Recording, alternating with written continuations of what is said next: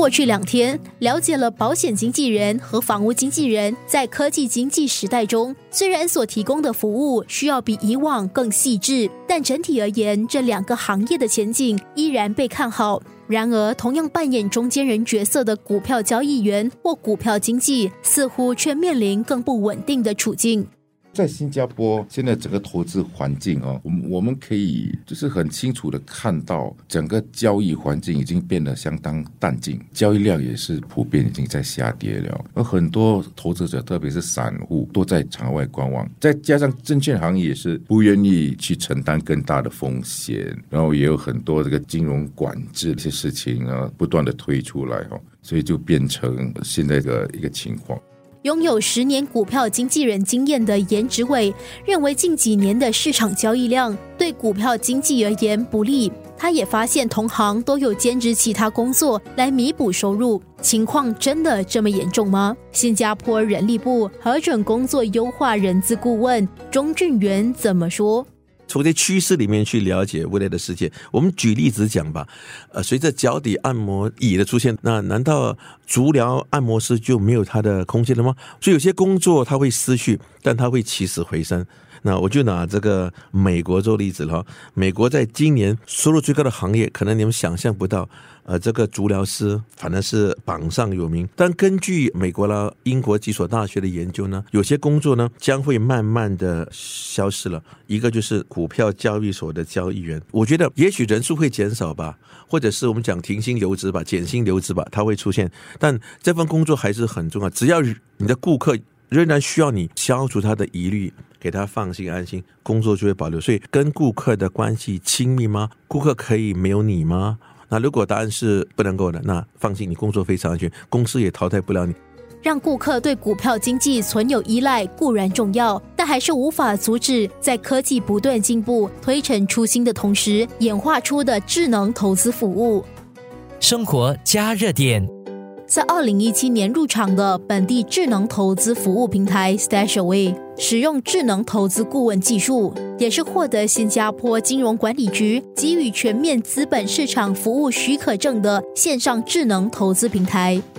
我们五个月里面成立这个公司的时候，也是新加坡当时第一个发的电子理财的零售执照。在马来西亚，我们也去了，也是第一个版本。其实 MAS 本身呢，他们非常前卫，他想要应用科技在这一方面上，可是同时他们也非常关注怎么保护呃投资者的这个利益。当我们是第一个版本的时候呢，其实是很多双方的交流的，他们呢可能会要求我们做一些比较保卫的事情，比方说呢，MAS 有一套叫做个科。科技风险管理的这个框，这个呢是我们每三个月的五项的东西要审查的东西之一。MAS 他们会去规划一个框，然后他们也会用我们这个版本来做一个比较啊，这真的是来来去去很多的。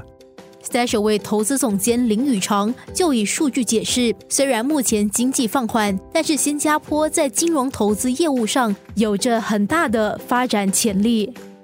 当你把亚洲跟美国啊、欧洲比较的话呢，亚洲储蓄的这个文化很高，可是很多人呢都没有认真的正式去看待、去规划他们的投资计划。比方说，亚洲的平均数据是五十四点五八千现金很多余钱，然后在新加坡大概是三十六八千，美国才十四八千啊，就超高。少投资的这个现象，这个行业呢到至今为止收费非常不透明、非常昂贵，这是主要的原因之一。即便不少本地银行也陆续为零售客户提供智能投资服务，但是林宇常觉得市场需求还能允许更多提供智能投资服务的业者进场。其实我认为，像我们的竞争者的人数还不够。新加坡呢，不是一个小市场，不只是新加坡人的储蓄，我还说的是日内瓦的钱也过来了，香港的钱也过来。全世界，因为新加坡是一个很透明、很安全的国家，条例也很清晰，政府很清廉。这个背景之下呢，我们是一个很受欢迎的投资中心啊。我给你一个数据，我们新加坡大概有十四兆新币的这个储蓄，这十四兆里面有三十六八千是流动基金，就是现金，没有投资的四点。八兆，这很多啊！假如我们是有主导地位的电子理财的这个平台，拿了一八线的这个资产来管理的话呢，还是很可观的数字。所以我们不能小看新加坡的这个潜能。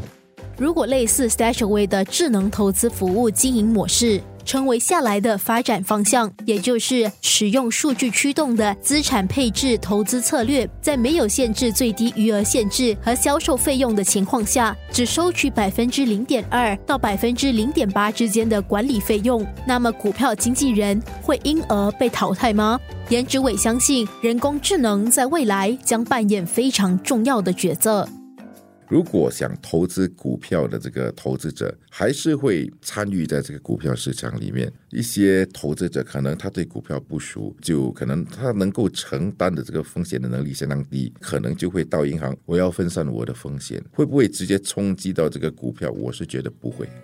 智能投资服务如果能依据投资者所能承担的风险来计算并设定他们的投资组合项目，那么股票经纪人还有存在的价值吗？颜值伟就分析了经纪人的限制。你身为一名股票经纪呢，你是不能够推荐股票的。那么如果说客户问你，哎，这只股可以买吗？或这只股你觉得会跌吗？那么我们就会用一个比较婉转的方式告诉他，其实这很辛苦，可是这个因因为是监管的问题了，所以就没有办法，就辛苦一点。你比较婉转的告诉他，这只股啊，哦，市场上觉得可能会跌，或者是我个人的这个意见啊，那我并不会告诉他了，直接告诉他可以买，不可以买这样。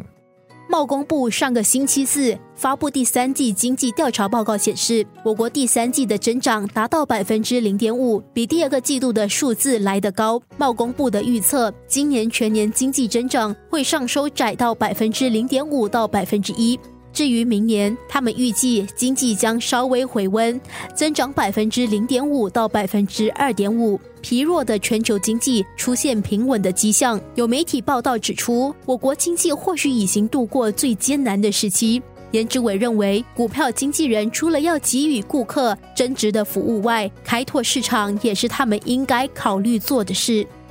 可能到了某个阶段，当监管呢变得越来越严，呃，能够做对敲的日子呢，如果说已经是被消除的话，那我相信这对股票经济呢有相当大的这个影响。但是从另外一个角度看，那如果说呃你是一名新加坡的股票经济，你能够把你的知识呢扩散到这个可能香港股市、中国股市、美国股市，你能够提供的服务呢，相对的也就变得更大嘛、更广嘛，也许还有生存的这个机会了。生活加热点。